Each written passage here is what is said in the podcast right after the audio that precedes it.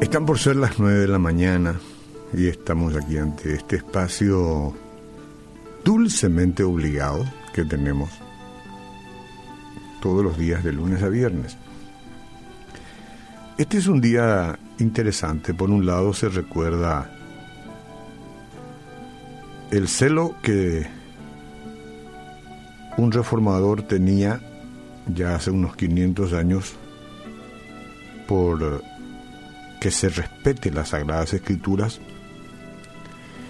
y su mensaje y por otro lado gente celebrando el ocultismo, lo llaman Halloween, lo llaman fiesta de las brujas y toda clase de prácticas negras. En un mundo en donde la gente hace lo que mejor le parece. Eh, algunos van, no sé si ahora en estas fechas o en otras, y buscan que le digan su futuro. No sé, les pasan la mano o le tiran una carta para decirle cuestiones al respecto de su futuro. Muchos hasta quieren saber cuándo van a morir. Bueno, aquí la Biblia hoy nos va a hablar del futuro también. Usted puede saber su futuro hoy acá. Suena un poco, pero ya me va a entender. Dice el Salmo 39.4, Hazme saber, Jehová, mi fin y cuánta sea la medida de mis días. Sepa yo cuán frágil soy. Salmo 39.4, la Biblia. Ese es el futuro. Usted es frágil y sus días están contados.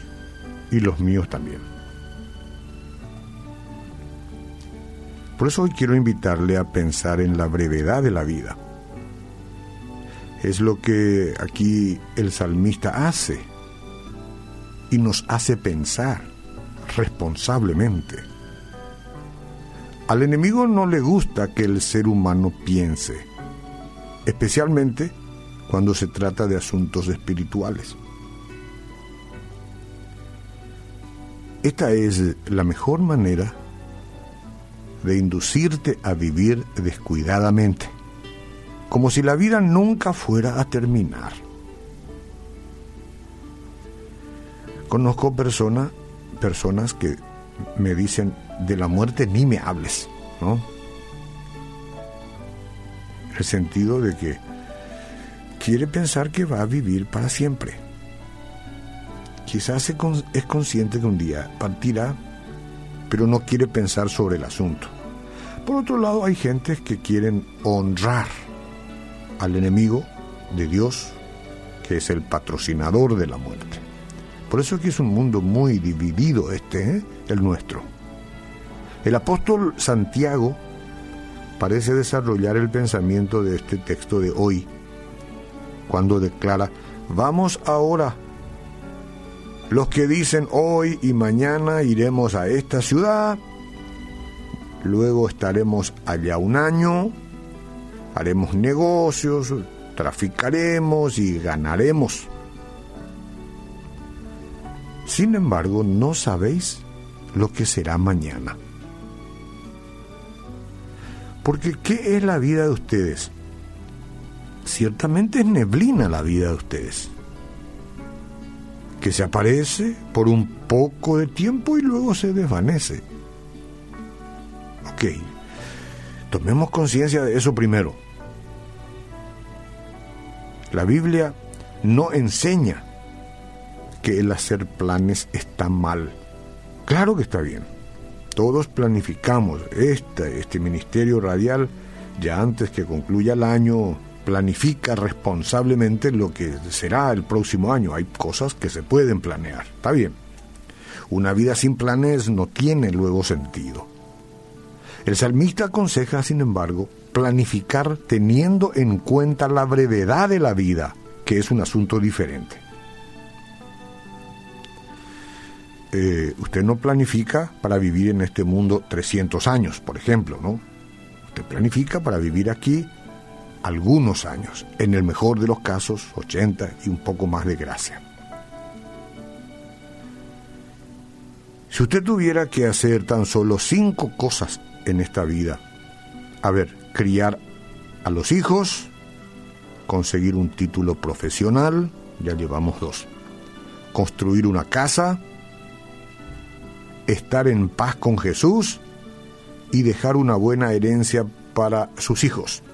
¿Cuál sería el orden de prioridad? A ver, le repito porque uno se olvida. Criar a sus hijos, conseguir un título profesional, está muy bien, construir una casa, está bien, estar en paz con Jesús y dejar una buena herencia para sus hijos. ¿Qué elige?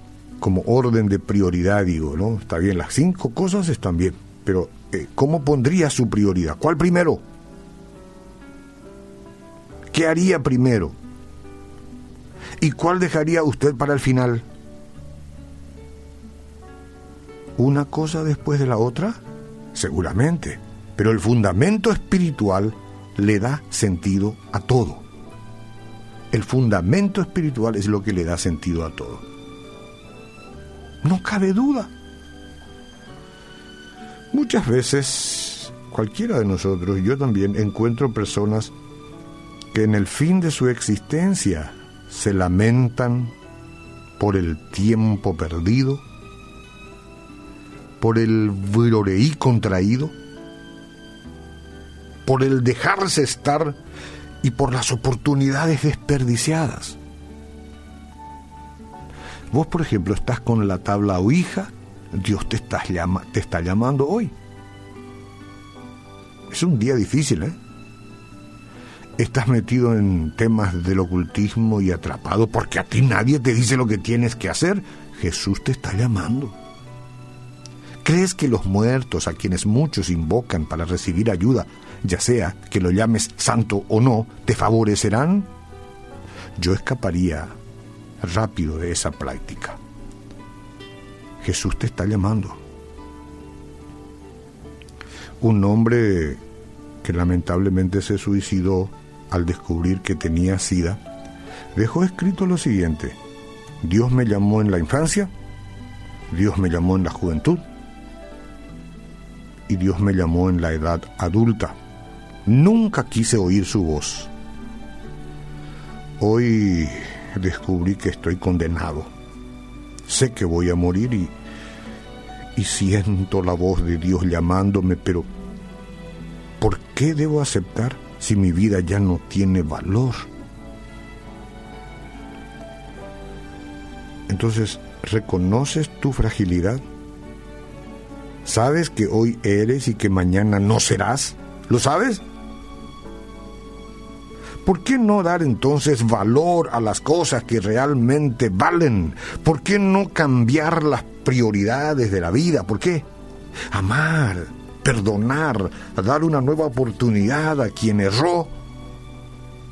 Disfrutar de las alegrías simples de la vida emocionarse con las lágrimas de un niño, ser gentil, en fin, son cosas pequeñas que valen la pena ser vividas. Esta sea tu oración y la mía. Hazme saber, oh Jehová, mi fin y cuánta sea la medida de mis días.